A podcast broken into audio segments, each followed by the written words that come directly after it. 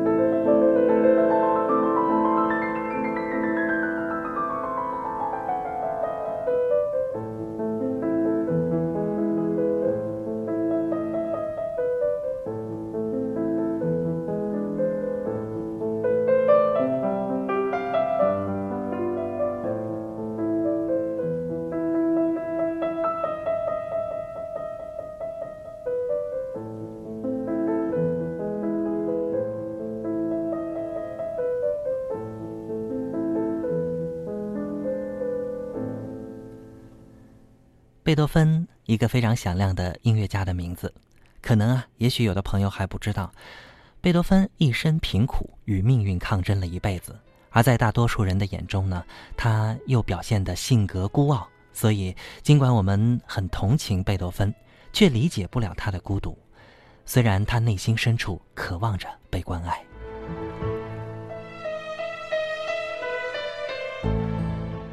关于这首动听的钢琴小品《致爱丽丝》，很多人呢曾经探究过它的来历。可是由于这首作品啊是在贝多芬去世之后，在他的一位学生的遗物中找到的，因此关于它由来呢已经是不为人知了。不过呢，后世的有心人啊还是循着蛛丝马迹找到了可能啊它的两个由来。有这样一个版本啊，说在一个寒冷的圣诞夜里。贝多芬孤独地徘徊在维也纳的街头，无所事事。突然，在一个漆黑的街角，贝多芬看见了一位衣着褴褛的小姑娘。她正在从教堂匆匆走来。女孩脸色惨白，神情苦楚，弱小的身体在寒风当中瑟瑟发抖。贝多芬不由得怜悯了起来，便上前问道：“小姑娘，什么事儿让你这么伤心呢？”小姑娘说：“叔叔。”我邻居的雷博尔伯伯病得很厉害，可他身边一位亲人都没有。他的小孙女儿上个月得了伤寒，刚刚去世了。雷博尔伯伯为此还哭瞎了眼睛。现在发着高烧，也快不行了。还未说完，小女孩的眼眶就已经泛红了。这个小女孩呢，就是致爱丽丝的主人小爱丽丝。她的这个邻居哈雷博尔伯伯呢，是一个极其善良的人，也是最爱唱歌画画。在万物复苏的春天，雷博尔伯伯都会带着小爱丽丝呢，呃，骑着马到森林里游玩、唱歌、绘画。贝多芬被小女孩哽咽的话语给震动了。便急忙让小女孩带路，赶紧去看看他的这位伯伯。当贝多芬和小女孩一同走进伯伯破旧的屋子时，老人还在不停的咳嗽。屋中有一架古老的钢琴静静的在床边放着。贝多芬轻轻地走到了钢琴前坐下，怀着沉重复杂的心情掀开了琴盖，思绪万千。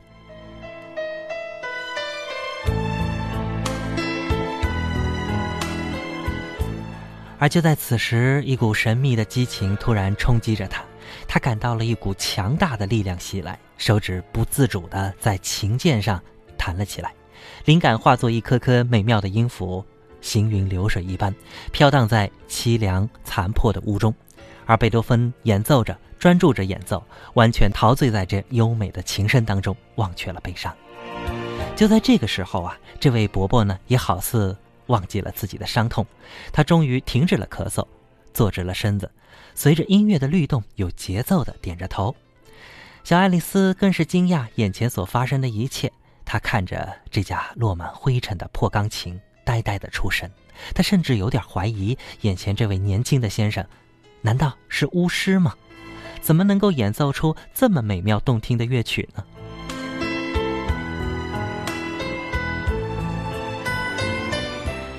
而此刻，这位雷德尔伯伯呢，也抑制不住内心的激动了，紧紧地拥抱了还在沉浸在音乐中的贝多芬。他激动地说：“这位先生，感谢你在圣诞节让我听到了这么美妙的乐曲，看到了美丽的画面，我这辈子无憾了。”贝多芬急忙站起来说：“不是您仁慈感动了我，他指引着我到了这儿。”还有你那美丽的小姑娘，爱丽丝。贝多芬轻轻地吻了一下小爱丽丝，然后掏出自己身上仅有的几分钱，也嘱咐小爱丽丝给伯伯买点药，希望他能够赶紧好起来。随后就消失在茫茫的夜色当中。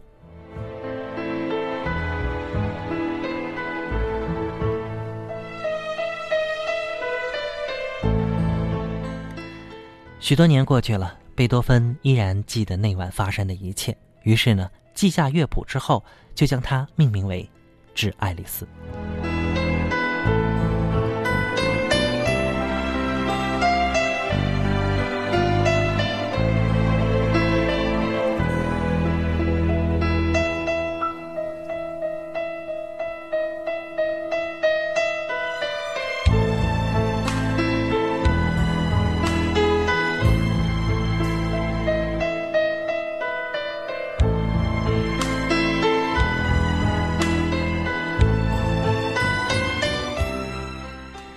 前面我们说到，关于这首非常嗯好听的《致爱丽丝》，它有至少两个版本。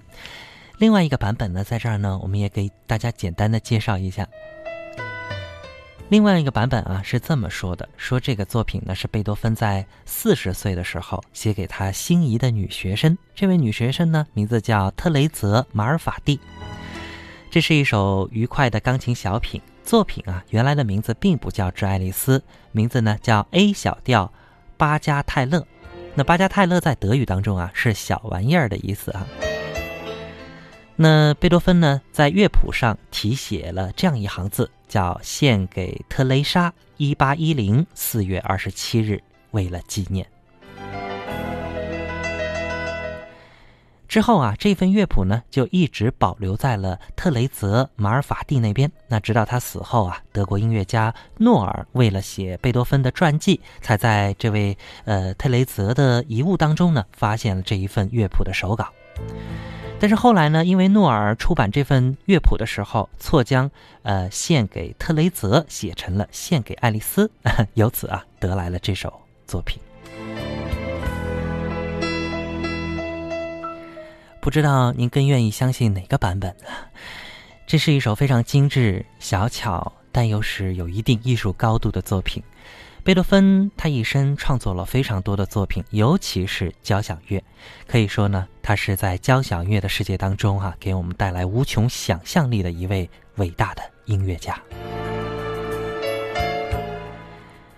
好了，节目的最后，我们完整的和大家来分享一下这首非常精致的作品《致爱丽丝》，结束我们今天的节目。明天同一时间十九点，我们再会。